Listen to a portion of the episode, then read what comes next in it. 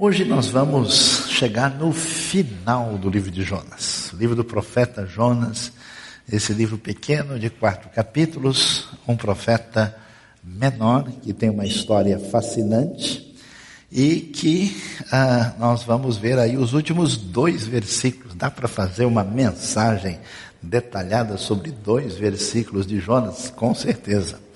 E o tema ah, da nossa reflexão vai ser só uma boa lição para mudar a visão. É interessante, mas às vezes a gente não para para pensar ah, que os objetivos imediatos que a gente tem são diferentes dos objetivos de Deus. Assim como uma criança, assim como um filho pouco experimentado, ah, não entende, às vezes, a maneira do seu pai ah, falar, da sua mãe encaminhar a sua vida. E os problemas que a gente coleciona, que às vezes a gente atribui ao acaso, atribui à ação do mal, uh, tem função uh, didática, pedagógica da parte de Deus, que tem o um objetivo maior de colocar a nossa mente, o nosso coração na direção certa. E lendo eh, Jonas capítulo 4, vamos nos lembrar, vamos situar a história, você certamente vai lembrar dos detalhes, né? O profeta, surpreendentemente, mesmo sendo alguém que prega com a menor disposição possível, vai e traz a mensagem divina que a cidade de Nínive receberá o julgamento de Deus. E ele repete isso numa expectativa de que Deus de fato traga julgamento, mas a cidade se arrepende, há um arrependimento total, geral, e o profeta Jonas fica muito aborrecido e chateado com isso, e portanto ele se coloca lá de fora da cidade, esperando que, quem sabe, Deus ainda vá uh, fazer alguma coisa que venha a mostrar o seu juízo que cai sobre a cidade. E quando nós lemos o versículo 10, a Bíblia diz o seguinte: Mas o Senhor lhe diz, porque vamos nos lembrar o que foi que aconteceu. Né? Deus, ah, depois dessa atitude do profeta, Deus uh, vai, fala com ele, e ele fica profundamente revoltado. A revolta chega no limite em que ele pede a morte. Depois da história que a gente viu da famosa planta que alguns sugerem ser a boboreira, mamoneira, a planta continua dando problema até hoje. Depois a lagarta que vai e come a planta. E o profeta fica indignado e revoltado. E Deus pergunta: você acha que vale a pena ficar nervoso assim? Você faz sentido toda a sua atitude de irritação? E ele diz que sim, e faz sentido até a morte. Diante desse cenário altamente tempestuoso e desequilibrado do profeta Jonas, é interessante essa constante no livro, né? Apesar do balanço das águas, apesar do balanço de Jonas, apesar dos balanços internacionais, Deus continua de boa, Deus continua tranquilo e ele responde nesse tom. O Senhor então diz o que é para ele? Você tem pena dessa planta, embora não a tenha podado, nem a feito crescer, ela nasceu numa noite e numa noite morreu. É interessante a maneira como é que as coisas vão se apresentar dentro ah, do desfecho do livro de Jonas aqui no final do capítulo 4. Primeira coisa especialmente significativa e que não está claro para tanta gente assim, que o Deus de Jonas é o Deus das palavras. Interessante que a gente fica esperando várias coisas da parte de Deus. Tem gente que está na expectativa em que Deus, ah, vamos dizer, resolva permanentemente as suas dificuldades financeiras.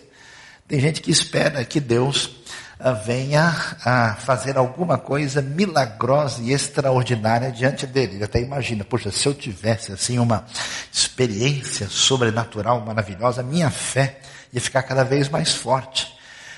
Tem gente que espera que Deus abra os caminhos, né? Aquela famosa oração que a pessoa ora com o olho aberto o outro fechado, é orando e vigiando, né? Que a pessoa que Deus mostre as pessoas que estão querendo se casar, por exemplo, os jovens esperançosos estão sempre orando e vigiando para ver se Deus, enquanto ele ora de um lado, ele vigia do outro e o Senhor abre os caminhos para a sua grande bênção. É interessante, mas em toda essa turbulência, em toda essa situação, o destaque do texto é Deus falando. Mesmo quando Deus faz as coisas, por exemplo, é, Deus ordena que o peixe vá lá e vá engolir Jonas, e Deus se relaciona com ele mediante a sua palavra. Ele dá a ordem, Jonas reage de maneira indevida, Deus vai prosseguir falando, isso deve levantar uma questão para a gente. Quando a gente pensa em Deus, quando a gente pensa nessa realidade que envolve a nossa fé, qual é a medida real de interesse que nós temos nas palavras divinas? Porque tem gente que está interessado né, na, na comunidade de Deus, do povo de Deus, em que medida eu posso ter um apoio, um suporte e uma relação de bem-estar. Tem gente que está interessado uh, nos diversos desdobramentos né, que a expressão de fé tem na nossa vida. Há pessoas que, por exemplo, gostam uh, de estar num ambiente que tem a ver com a fé, porque isso é, parece ser benéfico, por exemplo, para a sua família. Ou talvez ele fique pensando, Deus está de olho, se eu falto muito no culto, vai que começa a dar tudo errado na vida. Vai que eu não sou muito abençoado. Vai que eu esqueço de contribuir uns dois, três meses seguidos. E aí eu entro numa crise brava. Então deixa eu tentar, né, marcar os meus pontos aqui. Eu vou levando devagar. Mas o foco é que a maneira como Deus deseja de fato conduzir a nossa vida e abençoar a gente de verdade é mediante as palavras que Ele tem. Então, a primeira coisa que a gente deve pensar hoje, em que medida no último mês, uh, no último trimestre, no último ano ou nos últimos anos, a sua relação com a palavra de Deus, com as palavras divinas, tem sido de fato algo que você tem dado atenção suficiente. Existe hoje a terceirização da teologia. Eu tenho responsabilidade de ouvir Deus falando, tenho a responsabilidade de interpretar e tenho a responsabilidade de ligar isso com a minha vida. Mas eu não, eu vou achar alguém que faça isso por mim. Então, quando eu tiver alguma dúvida, eu já sei quem andou lendo mais a Bíblia. Eu pergunto para aquela pessoa, está lá. É uma espécie de site, uma espécie de ponto de consumo e está tudo resolvido. Eu, eu preciso saber o básico, né? Por exemplo, não escrever Jonas com G, nem Jesus com G também, né? Abacuque com H, coisas do tipo assim que eu não posso confundir, mas fora isso a gente vai levando, e às vezes leva de goleada inclusive, né? E a pessoa não se preocupa. O Deus de Jonas é o Deus que reforça, o Deus da Bíblia é o Deus da revelação das suas palavras. Hoje nós vivemos numa crise no nosso meio religioso com o analfabetismo bíblico, com o desinteresse, o relaxo, o absurdo desconsideração de gente que se diz discípulo de Jesus, frequenta comunidades e às vezes você fala uma coisa tão básica, a pessoa dá aquela, até aquela disfarçada, que ela nem sabe que isso está na Bíblia, nunca nem ouviu falar, ela desconversa, então eu estou meio cansado hoje, e pedala para não cair ali numa situação ridícula. Ou então, às vezes, ela confunde alguma coisa que ela andou vendo por aí, coloca na Bíblia, né? Ainda mais agora que tem novelas, o que, que é Bíblia, o que, que é novela. Eu vou até tomar água para ver se a coisa melhora. E a pessoa assiste, né? depois não sabe direito o que está, o que, que não está.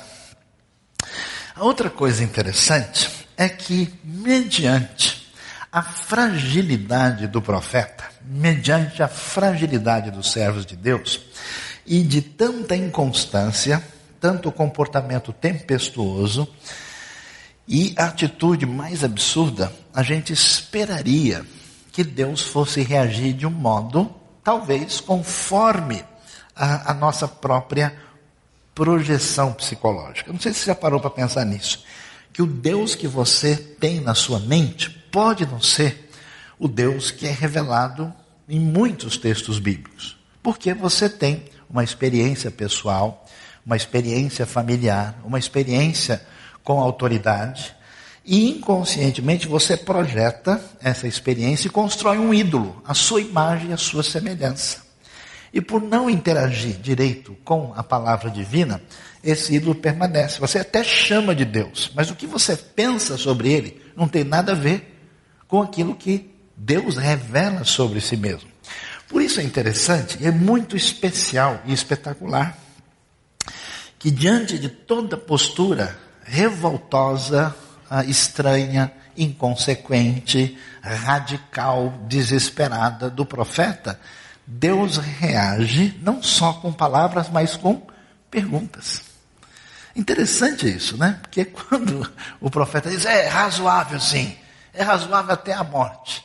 A pergunta que Deus levanta é: está tudo bem aí hoje? Está nervoso, colega? Algum problema? Ele faz um questionamento. Isso é muito valioso. Por quê? Primeiro, que quem pergunta respeita o outro. A pessoa que não pergunta, que só avassaladoramente joga o seu discurso sobre o outro, ela não está interessada em nenhuma interação. Já viu aquela famosa mãe brava, revoltada, nervosa, dando bronca no moleque? E ela tá ali, né, perdendo o controle, e de repente ela chega e fala, e por que é que você fez isso? Aí ele começa a explicar, fica quieto. Aí ele, puxa vida, eu estava explicando, né? Isso acontece às vezes com mães, com pais e que perde a paciência. É muito interessante a gente ver como Deus levanta perguntas. As perguntas mostram a relação respeitosa. As perguntas mostram uma oportunidade legítima da gente se posicionar e de sair desse nível da penumbra, desse nível equivocado do esconderijo particular e jogar o jogo da verdade e apresentar o que de fato a gente tem no coração. É muito interessante que o adorador de Deus na Bíblia, muitas vezes, particularmente nos Salmos, é uma pessoa cheia de perguntas. Eu acho muito engraçado porque às vezes uma pessoa tem uma dúvida na Bíblia e fica morrendo de medo de perguntar. E ele vem assim, né, pelas beiradas, assim, meio que escorregando, ontem à noite mesmo eu falava com um jovem, falou assim, ó, oh, o senhor não me leva mal, mas veja bem, não é que eu não acredite, e deu lá um monte de ficha assim para proteger-se a si mesmo, e ele diz, mas eu tenho uma dúvida, como é que é isso? E fez a pergunta assim, como se ele estivesse cometendo o maior sacrilégio do mundo. Talvez o sacrilégio maior seja o silêncio, seja exatamente a ilegitimidade na postura de ser. Alguém é de verdade quando pergunta. Pergunto, logo existo. Essa é a teologia de muitos textos da Escritura Sagrada. E, portanto, Deus levanta perguntas para a gente. Essas perguntas nos fazem sair dessa dimensão ah, nebulosa e nos colocam diante de uma necessidade de ah, pensar e refletir e reagir diante das circunstâncias que nós estamos passando. Por isso que um bom professor, por exemplo, não é necessariamente a pessoa que apresenta todo o conteúdo da matéria. Não é necessariamente a pessoa que responde tudo que é perguntado, mas é a pessoa que ajuda as pessoas a fazerem as perguntas certas. Você já parou para pensar nisso? Que pode ser que o seu problema sejam perguntas desatualizadas. Você tem que apertar lá o seu aplicativo atualizando o sistema. Entra em conexão celestial, vê se você tem um, um, 4, um 4J, né? Porque Jesus, Jericó, Jerusalém, Jonas, então pode ser G. É um 4J. Liga direto lá em cima, atualiza o sistema, se muda as suas perguntas inúteis pelas perguntas certas. Perguntas pertinentes, perguntas relativas à vida, perguntas relativas a Deus. Interessante que numa hora dessas, numa hora de clímax, de dificuldade, Deus se revela a Jonas fazendo perguntas e Deus tem uma série de perguntas para você. Que em vez de você se distanciar, quem sabe é bom você começar a pensar, refletir sobre elas e viver a sua vida com autenticidade. E é interessante a pergunta, porque nos caminhos nebulosos da vida a gente perde a visão. A gente perde a, a, a perspectiva de coerência, de tato e de bom senso. E ao fazer isso, a nossa vida de fato fica confusa. Por isso que o processo normal que alguém tem naquele caminho da autodefesa é ter uma vida, um comportamento, e nesse processo de defesa própria, a gente vai adquirindo uma série de incoerências. E quando alguém se aproxima e levanta o questionamento, a gente reage nervoso, o sujeito chuta para o lado que está virado. Do jeito que a bola vem, ele devolve. Ele fica indignado. Um grande poder terapêutico da palavra de Deus, da relação com Deus, é a cura para esse processo que acontece pelas santas perguntas do Senhor que podem nos livrar de grandes problemas na vida. Eu acho interessante. Vamos olhar de novo? Olha lá. Olha só. Ah, Deus pergunta para ele inicialmente e no seu discurso continuado, Deus faz observações que chamam Jonas, o profeta, ao bom senso. Porque assim, por que tem tanto apego por essa planta? Se é uma planta que a gente ganhou, né, o sujeito foi numa feira especial lá em Hortolândia ou ah, na, na, Feira do Verde, ganhou aí uma orquídea, né, que veio do interior, lá do Amapá, especial, e ele tem aquela coisa toda, mas não, aqui está uma planta que ele nem viu, né, ele estava dormindo, a planta se desenvolve, ele não tem qualquer relação com ela, nasceu numa noite, numa noite morreu, algo tão ah, pouco significativo, relevante, importante, por que essa relação tão complicada?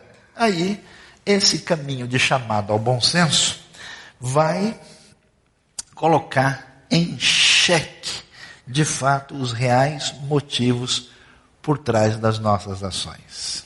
Isso é o que Deus quer que a gente pense ah, na nossa realidade de hoje. Por quê?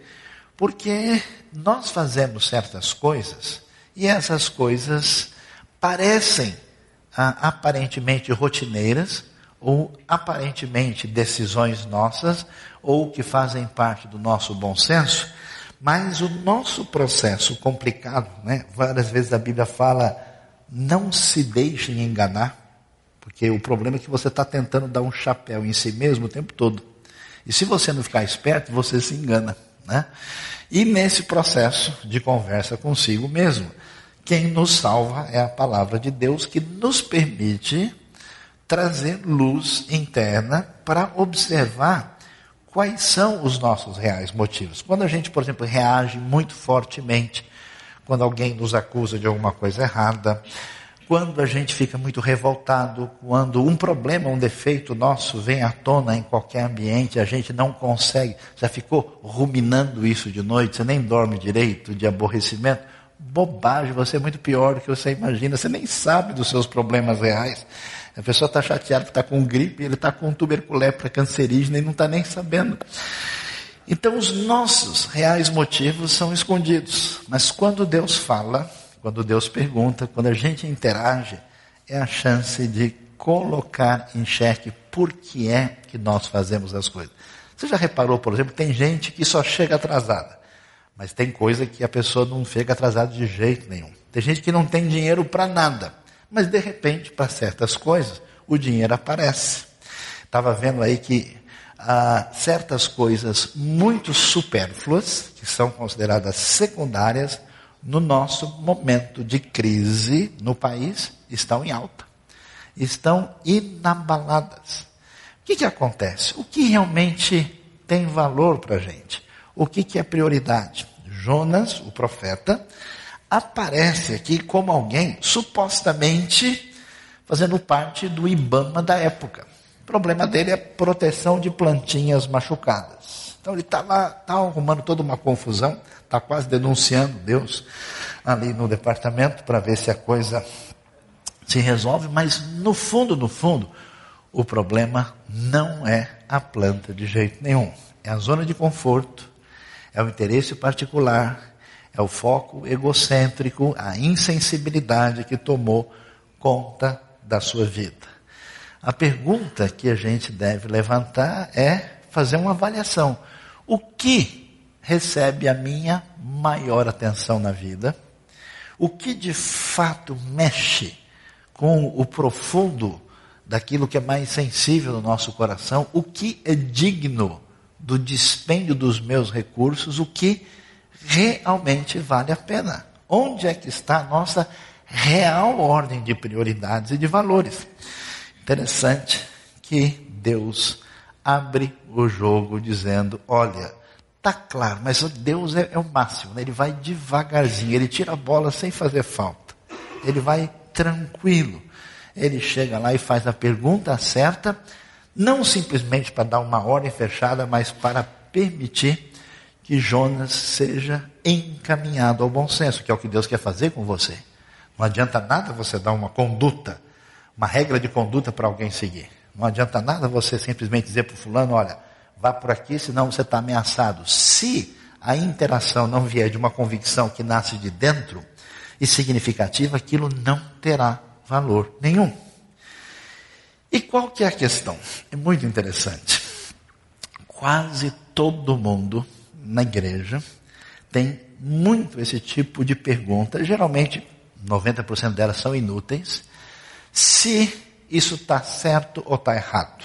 Ah, está certo a gente beber guaraná com a pessoa, as pessoas que estão assim num bar, numa rodada de cerveja, vai que a pessoa olha de longe e pensa que é tudo igual meu Guaraná, inclusive Guaraná Jesus, o Guaraná evangélico, é um Guaraná que está até santificando o ambiente, né? É ou não é? Posso ver isso? Posso usar aquilo? E é interessante, dá a impressão que as pessoas estão fazendo a seguinte pergunta: eu quero viver do meu jeito o máximo possível. O quanto eu posso andar aqui na beirada sem ter nenhum perigo letal? Em que medida eu posso seguir a minha própria vontade? Então as perguntas não são assim: como é que eu faço o máximo para agradar a Deus na minha vida? Como é que eu faço o máximo para agradar a mim mesmo sem ter prejuízo sério? Dá para classificar jogando pelo empate? Dá para ir adiante né, sem precisar ah, correr o risco da repescagem? Como é que eu faço aí? Né? Eu não quero jogar a, a quinta vaga com o representante da Comebol. Só os iluminados entenderam o argumento aqui agora. pessoal que acompanha as eliminatórias aí vai interpretar isso depois. E qual que é o foco? O problema não é apenas estar errado. É isso que a gente tem que entender. O foco da escritura é o foco da gente perceber de fato o que vale a pena na vida, o que de fato é importante. Quem faz a mera pergunta do certo e errado é como uma criança espiritual. Não é uma pessoa amadurecida. Se essa pessoa entende quem Deus é, entende a ação de Deus, recebe a ação de Deus na sua vida, e isso mexe com a sua mente, com o seu coração, a sua vida vai ser reorganizada. É como uma criança que brigava por causa de uma bolinha, que puxava o cabelo do outro porque mexeu no lego dele. A gente espera, nem sempre é possível, que depois de uns anos, né, quando a pessoa já é uma criança de 25, criança de 32, criança de 47, que a criança não puxe mais o cabelo do outro e não vá quebrar o brinquedo do amiguinho. Mas às vezes quando você vê o pessoal no trânsito, você vê que essas crianças não cresceram ainda. Portanto, o problema não é simplesmente focado dessa maneira.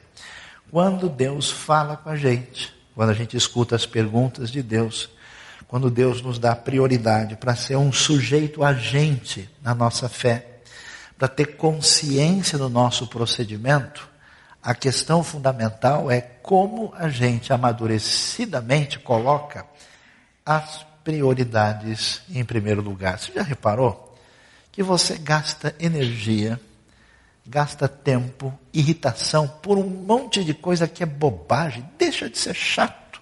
Que isso? É impressionante como a produção de um mundo melhor é prejudicada por um monte de atrito inútil que tem a ver com uma intolerância assim absurda.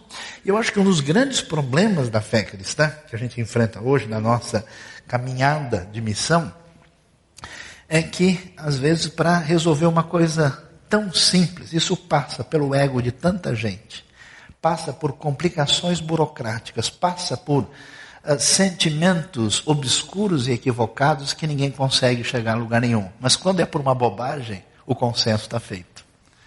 Quando é por uma coisa inútil, ninguém discute. É absolutamente complicado. Eu fico às vezes assustado como que pessoas diferentes, pessoas de lugares distintos, com formação diferente, se unem numa torcida organizada e conseguem matar uma pessoa numa dita partida que iria divertir as pessoas. Como é que essa unidade, esse consenso louco surge com espontaneidade? Como surgem outros movimentos radicais, como nós vemos tristemente o que aconteceu de maneira lamentável. Vamos orar pela França, por Paris e por todo o sofrimento decorrente daquilo que aconteceu ah, no dia de ontem.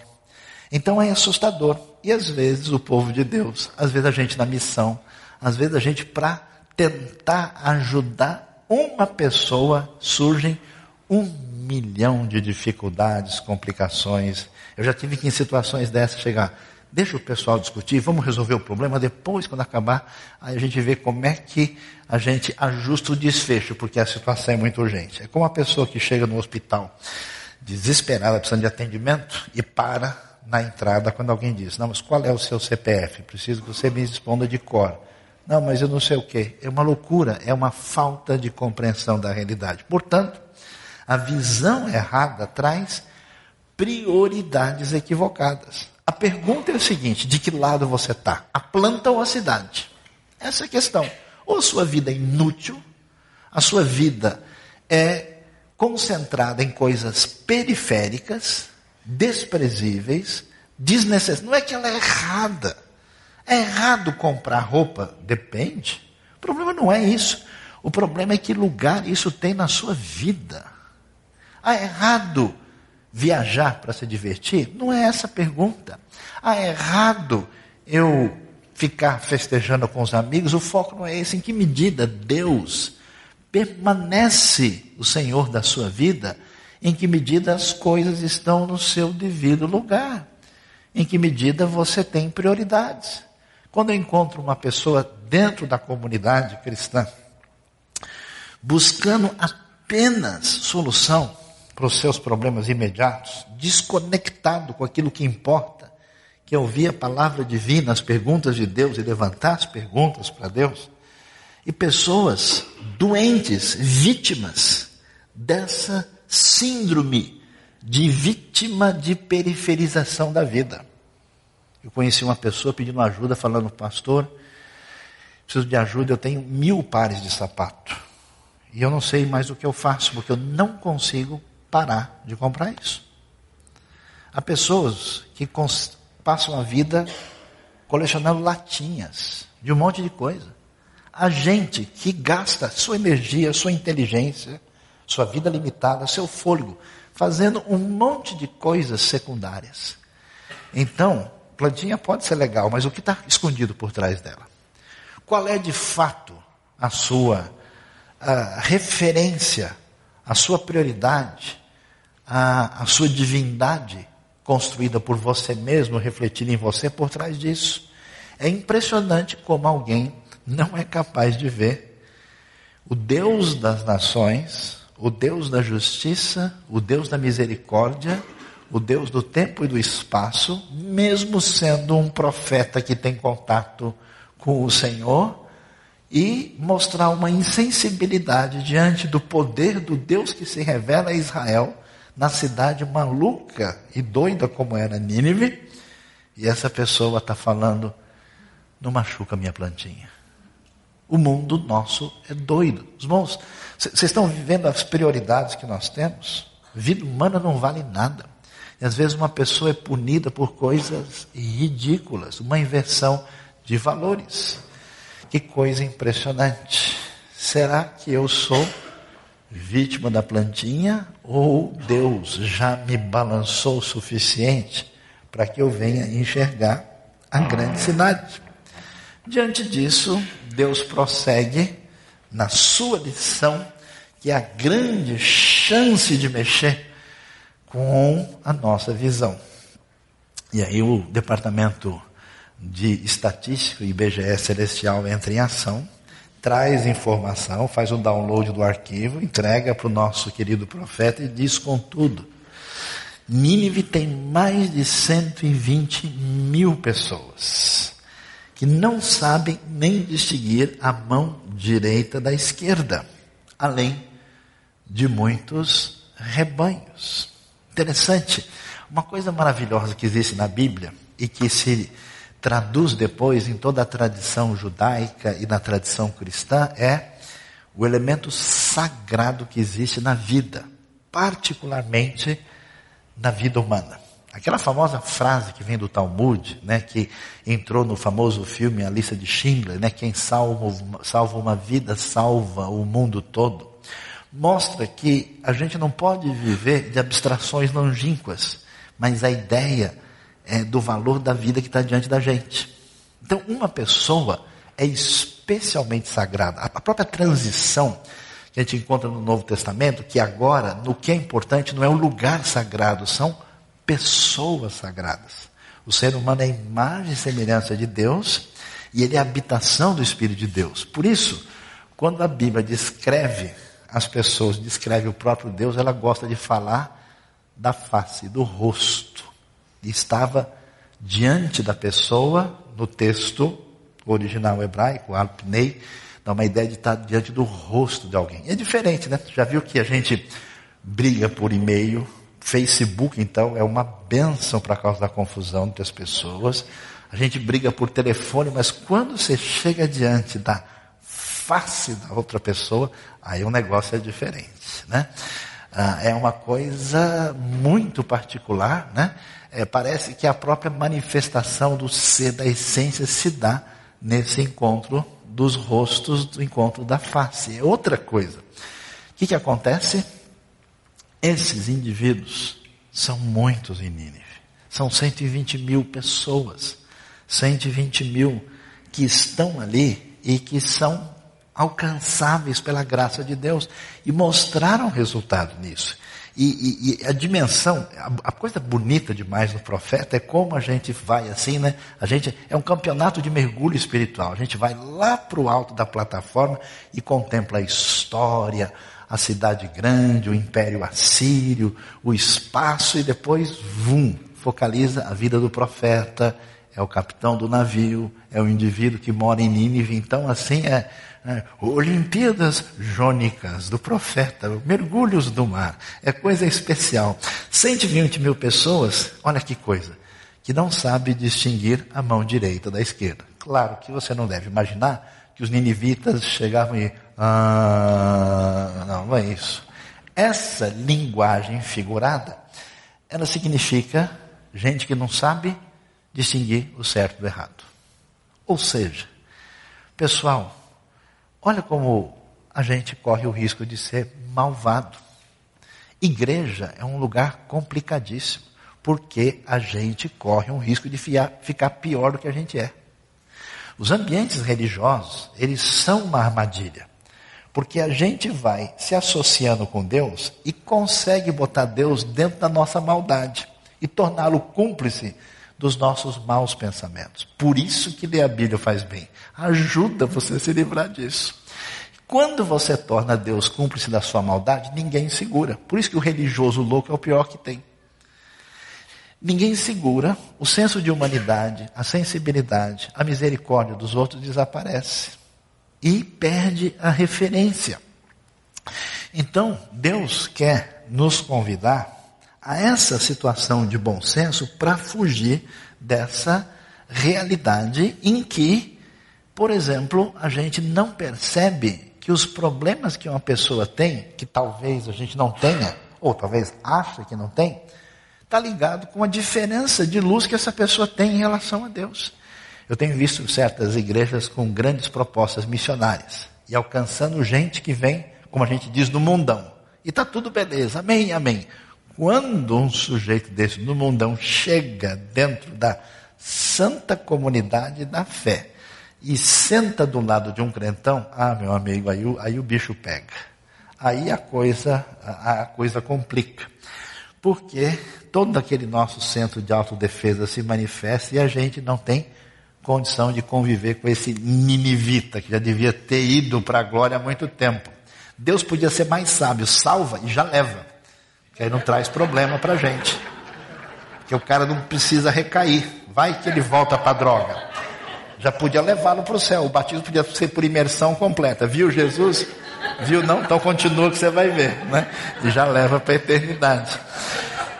Meus queridos, é impressionante, mas é isso. O pessoal, o profeta, você acha que esses assírios malucos, eles vão virar profeta do Senhor, como se profeta do Senhor fosse grande coisa, pelo jeito não é. Então, é isso, meus queridos, vejam só.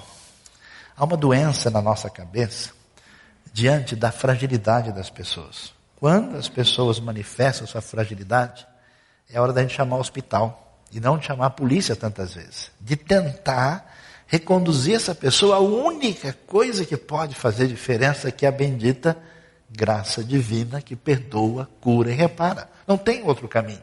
É claro, isso não quer dizer que você vai dizer para a pessoa que tudo que ela faz está certo. Se nem o profeta de Deus não acerta, muito mais essas pessoas. Por isso, Deus mostra o detalhe. Enquanto você, profeta do Senhor, em nome do nosso departamento do Ibama da época, está preocupado com a plantinha, Deus olha cada ninivita, sabe a limitação que eles têm de entender uma série de coisas. Eles, pessoal, eles não têm a Torá, eles não têm a lei, eles não têm referência. Além dos próprios rebanhos, mostrando essa ação mais ampla ainda de Deus. E aí vem a pergunta: não deveria eu ter pena dessa grande cidade? E eu acho um espetáculo, porque todo mundo tem o seu limite, né? pessoa pisa na bola com você, apronta, apronta, e você sempre, né, agindo de maneira cortês. Amém, irmãos?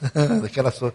Quando passa de um limite, aí você perde toda aquela compostura, toda a etiqueta vai embora e você parte para assim, ó, oh, agora chega, né? Já passou da hora, do ponto. Pela caminhada do profeta, Deus deveria dizer o seguinte: olha, profeta Jonas. Sabe aquilo que eu ia jogar em Nínive? Sabe? Lembra? Pois é, então, meu amigo, se prepare, cansei. Vai ser chato assim lá nos cafundó da Síria. Como é que você me faz uma coisa dessa? Você não para, você não, você não é maluco, você é louco, você não viu o que aconteceu? Deus ainda chega e diz: então, tudo bem aí? O que, que você acha? Você não morreu de amores? pela plantinha, que tal eu ter dó da grande cidade? Você viu o cenário? Realinhou a visão? Enxergou?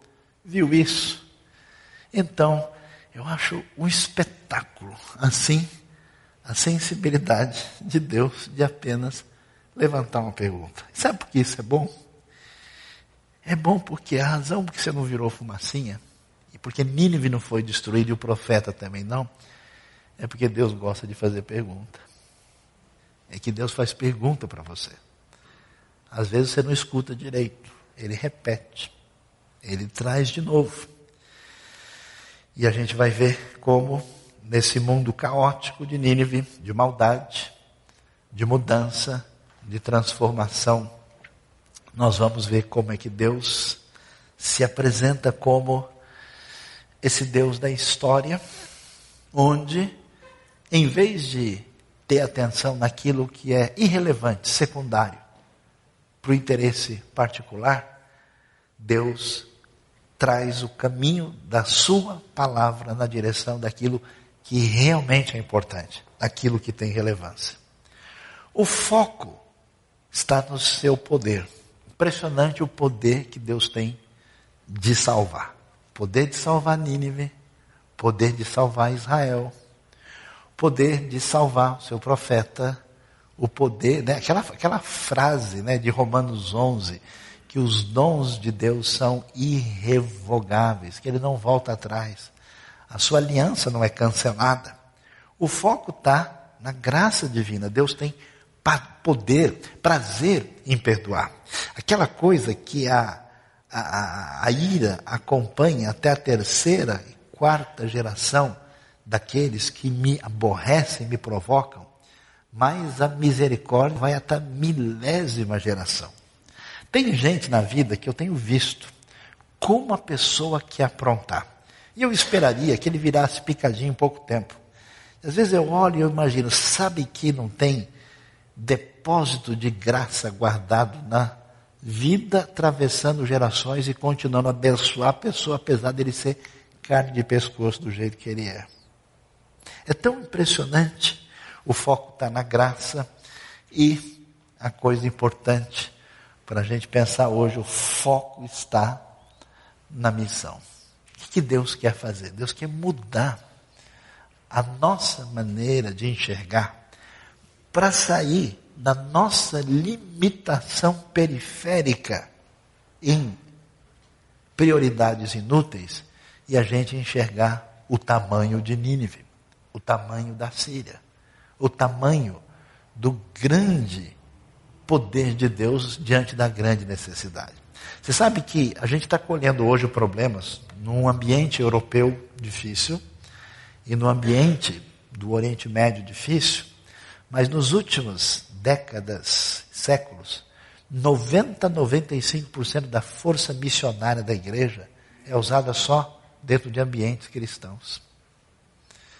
A ideia de que pessoas que estão bem de vida não precisam mais da graça do Evangelho. A ideia é que tem gente que é ruim demais e tão difícil que eles não vão mesmo aceitar nada. E o conforto de fazer alguma coisa só na dimensão em que a gente não seja prejudicado. A gente vê certas coisas hoje que parecem ah, terem surgido agora, mas ela tem uma participação na teologia da plantinha. Na teologia de gente que não é capaz de enxergar a cidade. E o que é espetacular é o final do livro de Jonas. Por quê? Porque o texto acabou. Não sei se na sua Bíblia tem mais um versículo. Alguém achou aí Jonas 4,12? Não tem, mas bem que podia ter. Vamos escrever? Vamos acrescentar um versículo? Amém, irmãos? Ou ninguém respondeu, o pessoal está ligado, hein? Olha lá. Quando a gente olha o livro, ele é bem organizadinho. Ele tem uma estrutura, que era uma estrutura que se usava nos tempos bíblicos para a pessoa não se esquecer. Era um jeito hebraico de pensar chamado estrutura quiástica. Quando a primeira parte estava ligada com a última parte e assim, numa espécie de estrutura de X, né? O chamado de Jonas é renovado, fica no centro, e as outras partes elas estão paralelamente como numa espécie de espelho literário. E quer ver que coisa interessante? Dá uma olhada. Se a gente colocar as coisas mais próximas, nós vamos ver que o chamado de Jonas é renovado, está no meio. Jonas arrependido é salvo em 2,10, Nínive arrependida será salva em 3,5 a 7. E a gente não vai ver todos os detalhes, mas olha lá. O diálogo entre Jonas e os marinheiros, o tema o temor do Senhor, o diálogo vai aparecer entre o Senhor e Jonas, depois Jonas contra o Senhor, a fuga de Jonas e a tempestade, depois lá embaixo no B, Belinha, né?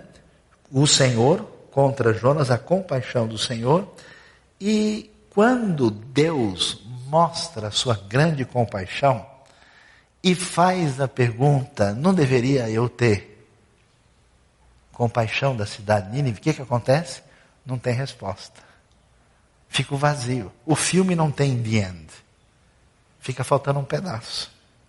Santo silêncio da palavra. Esse pedaço que está faltando é literariamente paralelo aos dois primeiros versículos.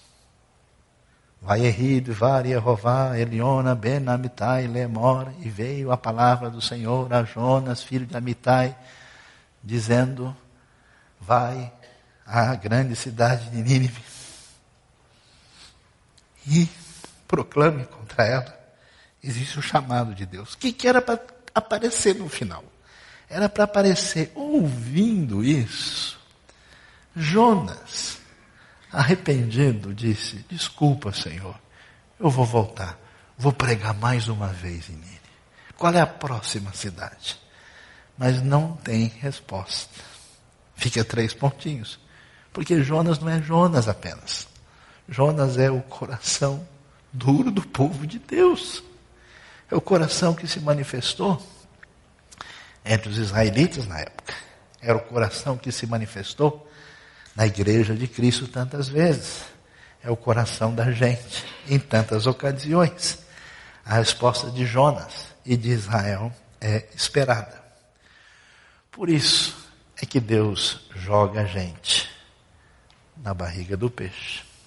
Por isso que uma tempestadezinha dá uma chegada na sua casa. Só uma boa lição para mudar a visão. Deus espera a resposta do coração para cumprir a sua missão. Se você está em aliança, em sintonia com Deus, eu tenho certeza, em algum momento da sua vida, Deus mexeu em você de modo especial.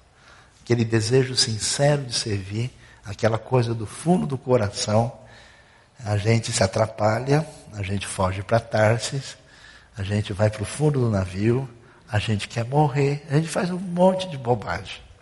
O legal, e por isso que Deus é demais, porque Ele cura o Jonas, Ele ensina a lição, Ele salva Nínive, porque Ele é o Deus dos céus, que é Senhor do mar e da terra e que quer redirecionar a sua vida. Então, o final de Jonas é: eu estou esperando a sua resposta. Desde o dia que eu mexi com você e que era para você ser um canal de bênção, para fazer a coisa mais impressionante possível. E talvez você não entendeu.